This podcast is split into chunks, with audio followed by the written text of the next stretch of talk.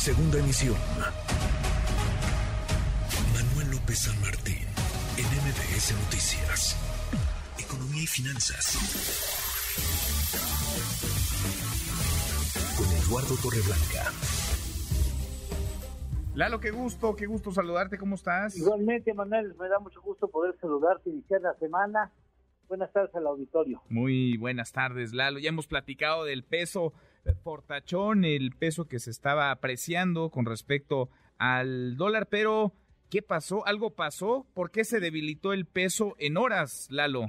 Sí, fue, bastaron eh, pues pocos días, pocas horas en realidad para que pasáramos del superpeso a este peso ya golpeado por una aparente depreciación de la moneda frente al dólar estadounidense. hace pocos días estábamos en 18.50, no estábamos haciendo fiestas, ahora resulta que estamos perdiendo dinero. Hace una hora y media estaba el peso mexicano en 19.22 contra el dólar, una depreciación de 1.4%, y como antes explicamos al público que el superpeso estaba vinculado más bien a una depreciación del dólar frente al resto de las monedas en el mundo. Ahora tenemos que aclarar que la pérdida de valor del peso frente al dólar en estas horas, en estos tres días, tienen que ver con el fortalecimiento de la moneda estadounidense. ¿Y por qué se fortaleció? Porque resulta que el viernes, cuando nosotros preparamos maletas para disfrutar el puente o el fin de semana largo, se dio a conocer el dato del desempleo en la Unión Americana y, la creación de trabajo, de, de trabajos. Y mira, que crecieron a ritmos de 510. Uy, ¿se nos fue Lalo?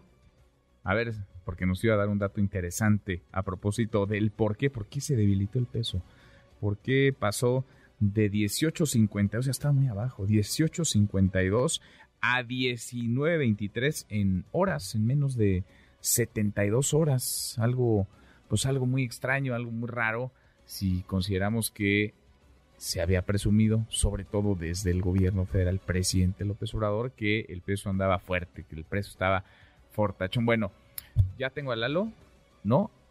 Sí, está. A ver, Lalo, ahí te seguimos escuchando. Sí.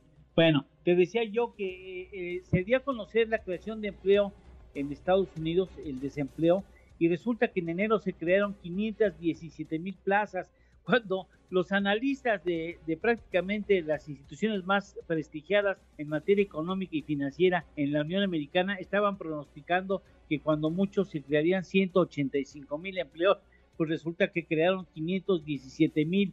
Es, nadie esperaba esa cifra, todo mundo falló en sus pronósticos y esto habla de una economía fuerte, una economía con mucha flexibilidad que se ajusta muy bien a los malos contextos como puede ser representado el hecho de que ha habido un incremento muy muy importante en las tasas de interés en Estados Unidos, pues lo aguantó el golpe, lo aguantó la economía y está generando mucho más empleo del que se pensaba a tales extremos de que el desempleo es el, la tasa de desempleo 3.4%, la más baja en 54 años.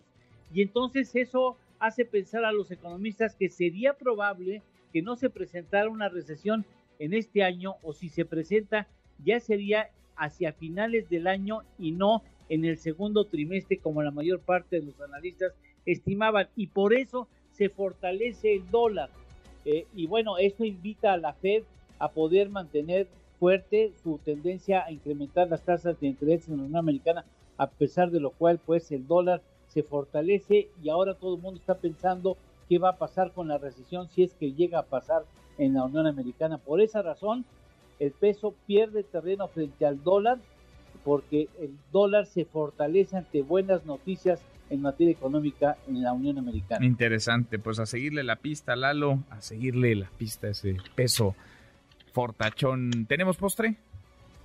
Claro que sí, hace dos días Mazatlán vuelve a tener en sus manos el récord Guinness del cóctel de camarones más grande en el mundo. Ándale. Fíjate, le invirtieron, sí, bueno, le invirtieron tonelada y media de camarón, tonelada y media de camarón. Mandaron a hacer una copa, por supuesto, una copa especial para el evento, tonelada y media de camarón, le agregaron cebolla, jitomate, picante, lo que usted sabe que lleva un cóctel decente de, de materia de camarón, total del peso del cóctel 1.701 kilogramos y lograron pues el nuevo récord de Guinness. Lo acaban de obtener hace dos días. Pues ya se hambre, Lalo, ya se hambre. Abrazo grande. Igualmente, Manuel, gracias. Buenas tardes, buen provecho. Muy buenas tardes, Eduardo Torreblanca. Redes sociales para que siga en contacto: Twitter, Facebook y TikTok. M. López San Martín.